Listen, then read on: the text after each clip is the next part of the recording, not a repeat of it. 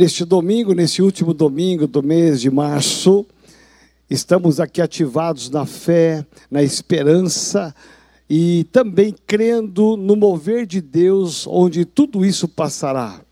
Estamos aí orando por todos os enfermos da nossa igreja, em especial colocando na figura do pastor Cláudio de Carvalho, orando por todos aqueles que estão vivendo um momento difícil na sua saúde mas declarando e crendo em nome de Jesus que todos eles serão curados, sarados e muito em breve testemunhando o poder de Deus. Então, eu quero que você creia, você que tem alguém que está doente, alguém que está enfermo, é, mande no WhatsApp da igreja, porque ah, existem muitos grupos de oração que estão se levantando na igreja, é de manhã, de tarde, de noite, de madrugada, muita gente orando ativados na fé para declarar o cuidado de Deus, a cura de Deus na vida de cada um deles, em nome de Jesus.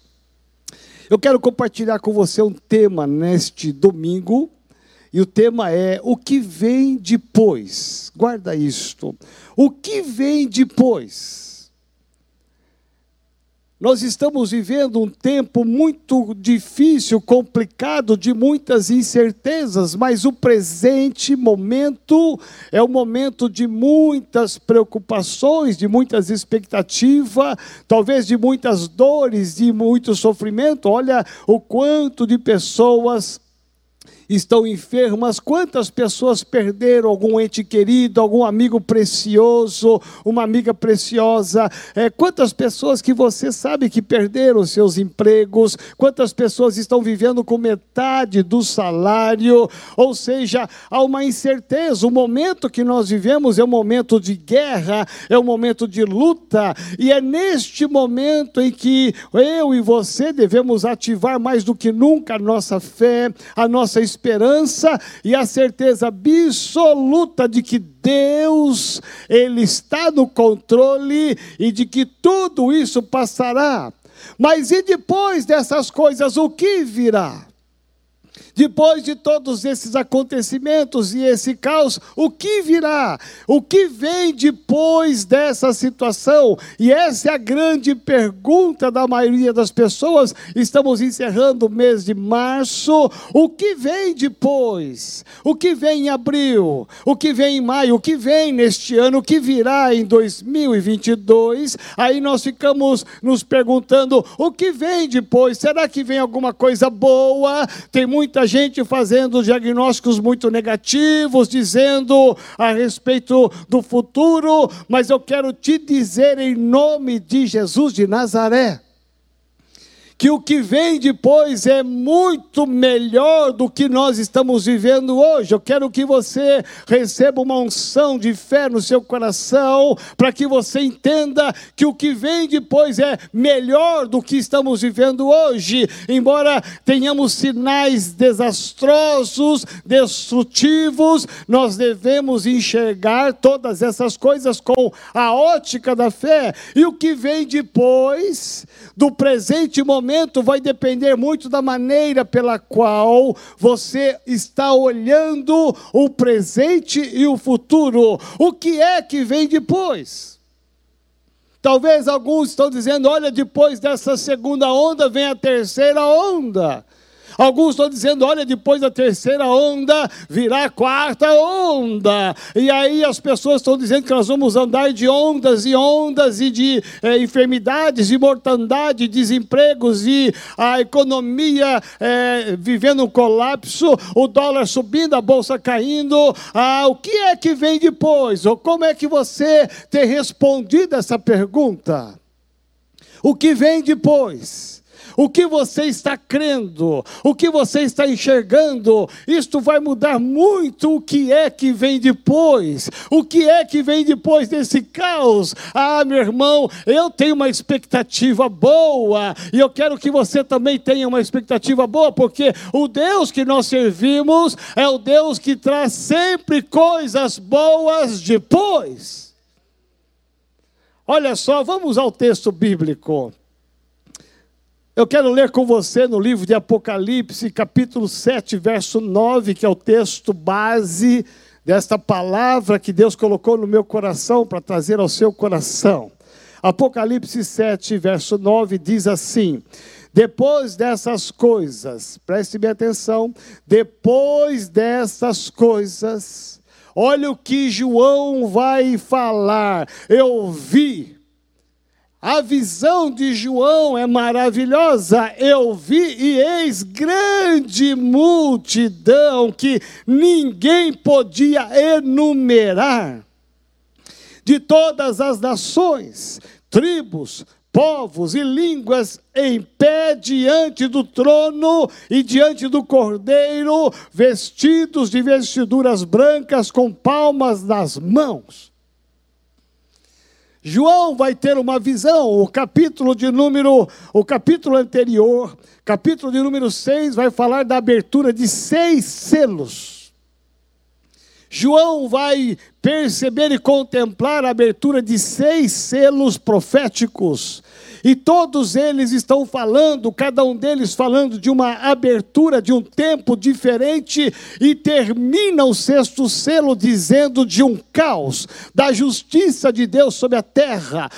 João está contemplando a manifestação da justiça de Deus na terra, no homem, mas João vai contemplar realmente uma manifestação de uma tribulação, de um tempo de provação, ele vai contemplar tudo isso sim, porque isto é verdade, é plano de Deus, mas depois de todas estas coisas, depois de todas essas coisas, ele vai ver depois do sexto selo, ele vai contemplar não apenas agora o julgamento de Deus, a justiça de Deus, mas ele vai ver uma multidão ele vai contemplar agora uma multidão que ele não podia nem enumerar, de todas as tribos, povos e nações, e eu quero entender que eles estavam lá, como João disse, diante do trono de Deus, diante do Cordeiro, adorando ao Senhor. E ali diz a respeito do meu futuro, do seu futuro, do futuro da sua família. E eu quero crer que quando João ele vê no final de todas essas coisas, depois dessa calamidade, da tribulação, da provação, depois de todas essas coisas, quando João vai contemplar uma multidão enorme ali diante de Deus com as suas vestiduras brancas, com as palmas das mãos, adorando ao Senhor, eu quero entender que eu estou no meio dessa multidão, que você você está no meio dessa multidão, você que entregou a sua vida para Jesus, você faz parte desta multidão que não se podia nem contar, mas muito mais ainda, eu quero ser a boca profética de Deus na sua vida para te dizer que não apenas você, mas do seu lado, no meio dessa enorme multidão, a sua família ali estará. Preste atenção, a sua esposa, o seu marido, os seus filhos estarão ali com você. Você não estará só no meio dessa multidão. Deus há de alcançar a sua família, os seus amigos, a sua parentela, as pessoas que você ama e que você tem levado a Jesus Jesus Cristo, todos aqueles que você os envolveu com o amor de Jesus Cristo, com a salvação de Jesus Cristo, nós estaremos ali depois de todas as dores, aflições, tribulações, provações. João vai nos enxergar ali no céu com as nossas roupas brancas, com palmas nas mãos, adorando a Jesus. Meu irmão, minha irmã, não há nada mais de expectativa depois dessas coisas. Eu não estou preso ao, ao problema, à dificuldade. Eu quero me juntar ao apóstolo João, que escreve essa carta. Eu quero me juntar com ele e ver que aqui nessa igreja, eu quero crer que aqui nesse templo, depois dessas coisas, depois de passar enfermidade, os desempregos, não importa como a economia vai se comportar, não importa o que dólar vai, vai fazer com o que será feito do dólar, da bolsa. O que importa é que depois de todas essas coisas, porque isto vai passar, me ouça, depois dessas coisas, nós veremos aqui neste lugar uma grande multidão que ninguém vai poder enumerar na sua célula, no seu Pai Nosso. Deus há de mandar uma multidão, sabe por quê? Porque tudo isso passará e o nome de Jesus prevalecerá. Vamos aprender um pouquinho nesta, neste domingo é, sobre a história de um homem que nos ensina depois dessas coisas. Eu poderia pegar inúmeros homens da Bíblia e Deus me revelou um homem chamado José. Você conhece José do Egito? Ele, para mim, é um modelo que sai de um lugar e vai para outro lugar, muitas vezes melhor. Muitas vezes as notícias de hoje, elas têm gerado abatimento, elas têm gerado tristeza e o pior de tudo, elas têm, elas têm roubado a expectativa de um futuro melhor. E eu quero aqui ousar te falar: depois de todas essas coisas, virá um tempo bom sobre essa nação brasileira, virá um tempo bom sobre o mundo, virá um tempo bom sobre a sua casa, sobre a sua família. Depois dessas coisas, há algo de Deus que está vindo aí para que o nome dele seja glorificado. E José do Egito me ensina muito, ele me inspira muito, porque José vai passar muitos depois dessas coisas. A história dele é uma trajetória de sucesso, mas para que ele chegasse no sucesso, para que ele chegasse na sua vitória, para que ele chegasse na sua bênção, ele teve que enfrentar muitos depois dessas coisas. Olha só, Vamos parar e pensar. Depois que José foi odiado pelos seus irmãos, depois dessas coisas, depois de sofrer o ódio, a vingança dos seus irmãos, preste atenção, ele não chegou a governador do Egito simplesmente porque chegou, não, ele experimentou de Deus o depois dessas coisas. Ele é um exemplo de fé, exemplo de perseverança, exemplo de alguém que aguentou firme no meio da tribulação para chegar onde ele chegou. E eu vou te dizer: é esta unção de José que Deus quer trazer na sua vida, na sua casa e na sua família que você aguente firme, que você persevere, mas que você dependa de Deus e creia que depois dessas coisas você vencerá. José, ele é agora um alvo dos seus irmãos, não um alvo de amor não alvo de perdão, não alvo de compaixão, mas ele é o alvo de ser odiado pelos seus irmãos. Eu quero te dizer aqui: nem, nem sempre na sua vida você vai ser amado.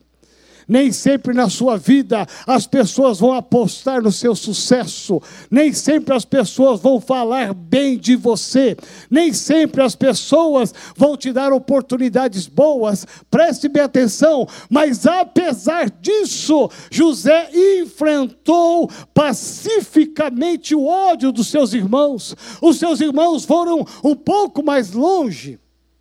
Eles agora jogam José no fosso. Eles agora empurram José ladeira abaixo. Meu irmão, minha irmã, mas depois dessas coisas, meu irmão, nem sempre você terá alguém para pegar na sua mão e dizer: calma que eu te ajudo, calma que eu te sustento. Nem sempre você vai ter pessoas assim. Talvez você está enfrentando uma luta porque alguém, ao invés de dar a mão e te puxar, ele te te empurrou para baixo, roubando os seus sonhos, roubando os seus ideais. Depois dessas coisas, meu irmão, José agora ainda é vendido como escravo. Sabe o que é isso? Você perder o seu direito à liberdade. Sabe o que é você ficar agora como escravo? Sabe o que agora você perder o seu direito de ir e vir? Sabe agora o que é você perder o direito da sua liberdade? E o pior, vendido pelos seus próprios irmãos. Mas depois dessas coisas, meu irmão, José está aguentando firme, José está passivo. Você não vai ver em momento algum José reclamando, murmurando, blasfemando, porque porque ele sabe que isto vai passar, ele sabe que isto vai ficar para trás. Depois dessas coisas, José vai agora ser caluniado pela mulher de Potifar. Preste atenção, caluniado.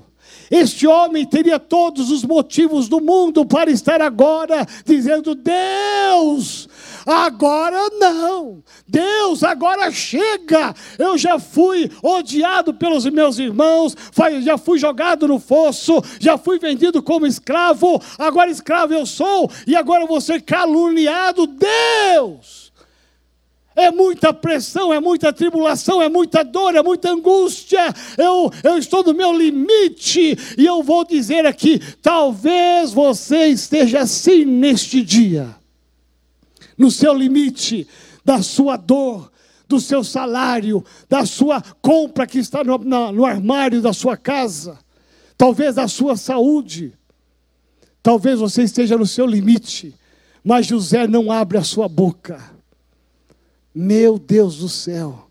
Louvado seja Deus, porque Ele não levanta a sua voz, Ele não blasfema, Ele não murmura, Ele não reclama, porque Ele sabe que depois dessas coisas vem algo. Ele não sabia, Ele não tinha noção, mas depois dessas coisas, veja, para piorar, será que pode piorar mais a história de um homem? Será que você pode estar pior do que você está hoje? Muitas vezes pode. Muitas vezes as coisas para melhorar têm que piorar. Meu irmão, minha irmã, este homem agora vai ser jogado na masmorra e ficar preso. Depois dessas coisas, este homem ainda vai chegar no nível mais alto do sofrimento. Agora ele é encontrado dentro de uma masmorra e preso, simplesmente por falar a verdade depois dessas coisas, a Bíblia diz que Deus deu a ele o privilégio, a honra de se transformar no governador do Egito. Preste atenção, olha quantos depois esse homem passou depois da, depois da, da ameaça dos irmãos, depois do ódio dos irmãos, depois daquele fosso, depois da prisão é, dos inimigos, depois do da, da calúnia daquela mulher, depois da sua prisão na masmorra, quando tudo parece perdido, quando tudo parece que foi em vão, a sua vida não tem mais valor nenhum, quando tudo parece que nada mais vai dar certo, naquele momento é como se ele ouvisse a voz a voz do salmista Davi, no Salmo 23, verso 4, dizendo: Ainda ainda que eu ande pelo vale da sombra da morte, ainda, e José está exatamente nesse momento da sua vida, no vale da sombra da morte, mas o salmista diz: ainda que eu ande por isto, eu não temerei mal nenhum, porque tu estás comigo.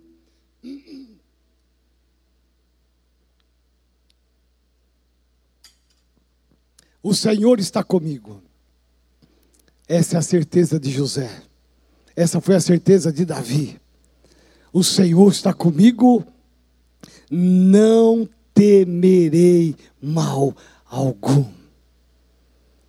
Ah, meu irmão, depois de todas essas lutas, tribulações, aflições, provações, ataques do inimigo na vida de José, Deus vai coroá-lo como governador do Egito. E ali, como governador do Egito, ele chega no sucesso. Meu irmão, ele chega no sucesso na sua vida pessoal, mas ele também entende que ele tem que levar o sucesso à sua família. E ele abençoa os seus irmãos, abençoa os seus pais, ele libera perdão. José, ele chega onde qualquer um de nós gostaríamos de chegar, a vitória, a certeza da bênção, mas veja que ele só chegou lá onde ele chegou, lá nas alturas, porque depois de suportar e superar todas essas coisas, Deus deu o prêmio maior para ele. José vai ter agora uma família. Olha que lindo ele vai casar e vai ter dois filhos. O primeiro filho se chama Manassés. E naquela época, como nos dias de hoje, uma criança, quando tem um nome, uma pessoa quando tem um nome, tem um significado. E quando nasce o primeiro filho, que é Manassés, José não teve dúvida alguma de colocar o nome de Manassés. Sabe por quê? Porque depois de todas essas coisas, ele diz: Não me lembrarei do meu passado é o significado do nome de Manassés. Não me lembrarei do meu passado. Ouça que eu vou te falar. Aqui tem uma linda mensagem para você. Ah, porque depois de todas essas coisas, quando você passa por lutas, dificuldades, meu irmão, com certeza, esse tempo que nós estamos, estamos vivendo é um tempo que nós jamais esqueceremos, mas ele nunca vai trazer dor e sofrimento, vai ficar na nossa memória. Um ano, dois anos, um tempo difícil de milhares e milhares de pessoas que perderam as suas vidas, que perderam seus trabalhos, um tempo tão complicado, mas nós não vamos nos lembrar com dor no nosso coração, por quê? Porque é Manassés na sua vida, você tem que deixar nascer um Manassés na sua vida, talvez hoje você esteja esteja enfrentando um sentimento ruim, um sentimento negativo, talvez a tua alma esteja ferida por alguma perda, por alguma situação, não importa, eu quero dizer para você nesta manhã: deixe Manassés nascer dentro de você, esquece o seu passado, comece hoje, nesse domingo, uma história nova, deixe o passado nas mãos de Deus e faça como Lamentações 3, 21 diz: Quero trazer na minha memória o que me pode dar esperança.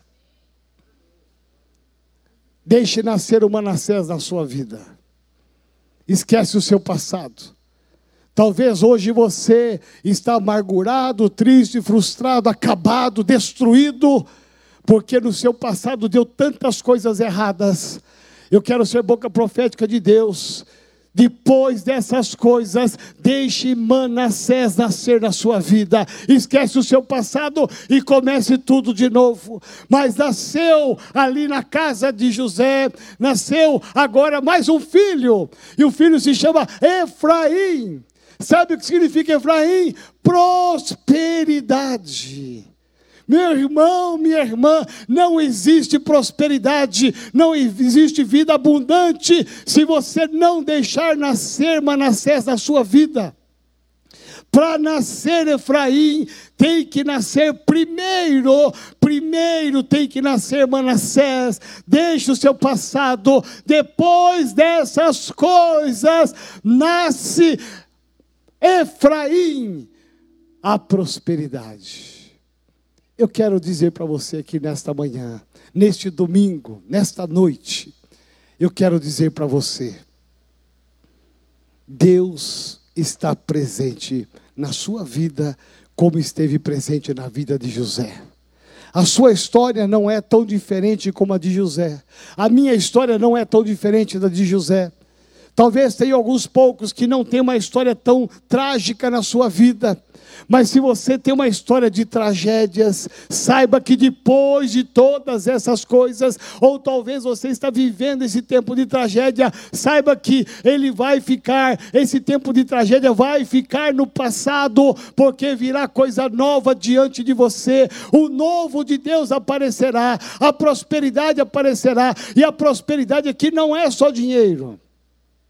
A prosperidade é saúde a prosperidade e a paz na sua casa. A prosperidade é sim você ter uma vida plena com Deus. A prosperidade é o dinheiro também, sim. Mas aqui, quando nasce Efraim, está nascendo novo de Deus, dizendo: Eu tenho um tempo novo para você, José. Eu tenho um tempo novo para você. Nasceu agora o novo de Deus nessa casa e nessa família. Eu quero te convidar agora a você ficar de pé aí na sua casa. Eu quero te convidar a você se colocar de pé junto com a sua família agora. Porque depois de todas essas coisas eu quero orar com você. Depois de todas essas coisas, que coisas são essas que você está vivendo? Quais são as suas lutas? Quais são as suas dores? Tem coisas que só você sabe. Existem problemas, situações que só você sabe, você e Deus. Eu quero que agora, aí de pé, na sua casa, ou no escritório, ou na sala, ou na cozinha, eu quero que você entenda que o passado tem que permanecer como passado. E o dia de hoje, ele é o seu presente. Para que você viva bem o dia de hoje. Estamos para começar a segunda-feira amanhã. O mês de abril ele vai iniciar. E aí você vai dizer, depois de todas as lutas de dezembro, janeiro, fevereiro, março, depois dessas coisas, a minha bênção veio a minha cura veio, o meu trabalho veio, a restauração do meu casamento veio. Depois de tantas brigas e lutas dentro de casa, o meu milagre chegou, a minha história mudou. Depois de todas essas coisas, sabe qual é o segredo? É você ficar firme, não desista jamais, persevere na sua fé. A história de José poderia ter acabado no meio de, uma, de um caos, em qualquer uma dessas situações. Ele poderia ter virado as costas para Deus, abandonado abandonado a Deus, ser infiel com Deus. Mas José, ele vai nos ensinar e, e falar conosco que vale a pena perseverar, vale a pena ficar firme no meio de tantas notícias ruins. Você terá notícias boas. Ah, meu irmão, Deus pode no deserto fazer algo florescer. Deus não precisa de muitas circunstâncias boas para fazer um milagre, não. O milagre acontece mesmo no deserto. Depois dessas coisas,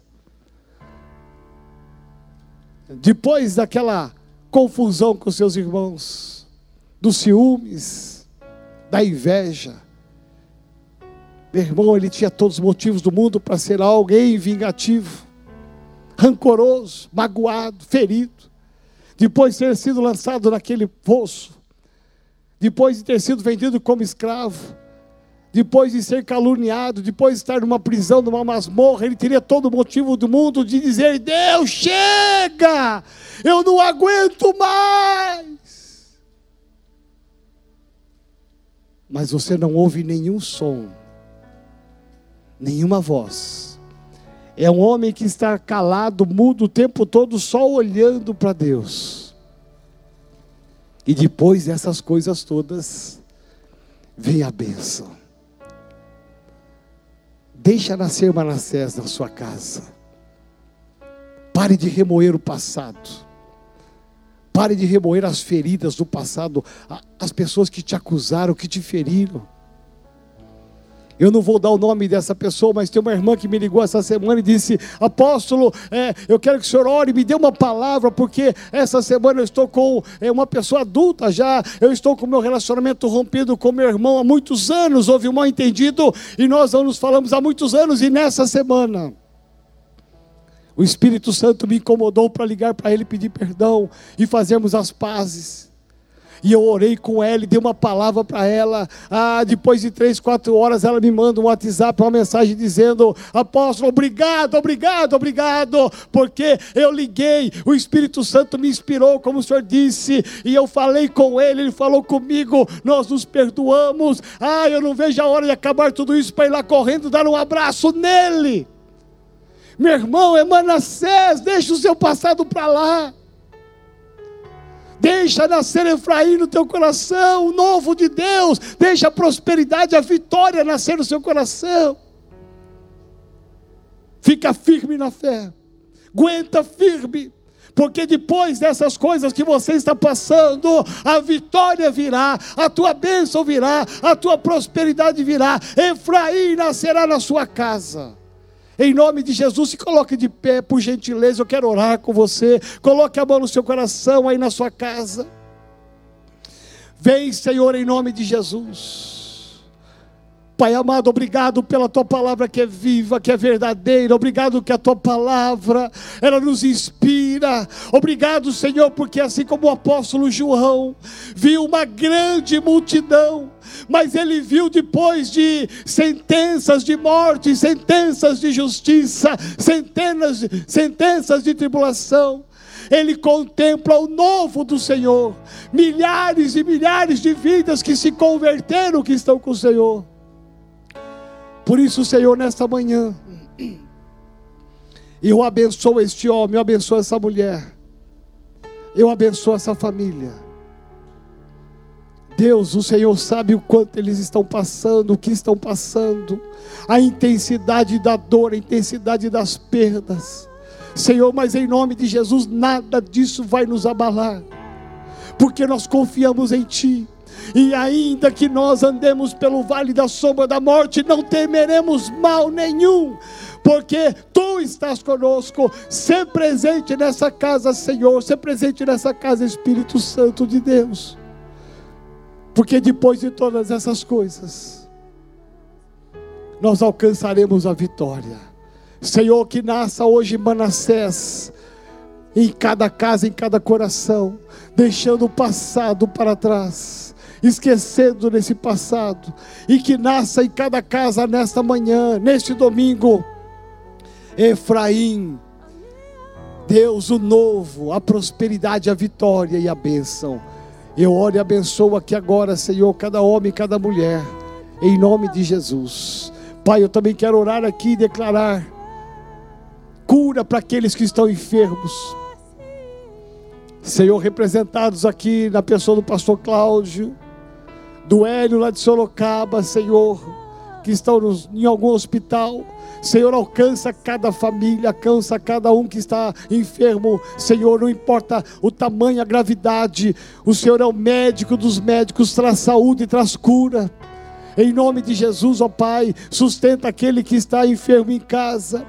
Senhor, em nome de Jesus, traz cura também. Aquele que está desempregado, Senhor, abre uma porta. Senhor, traz restauração em casamentos.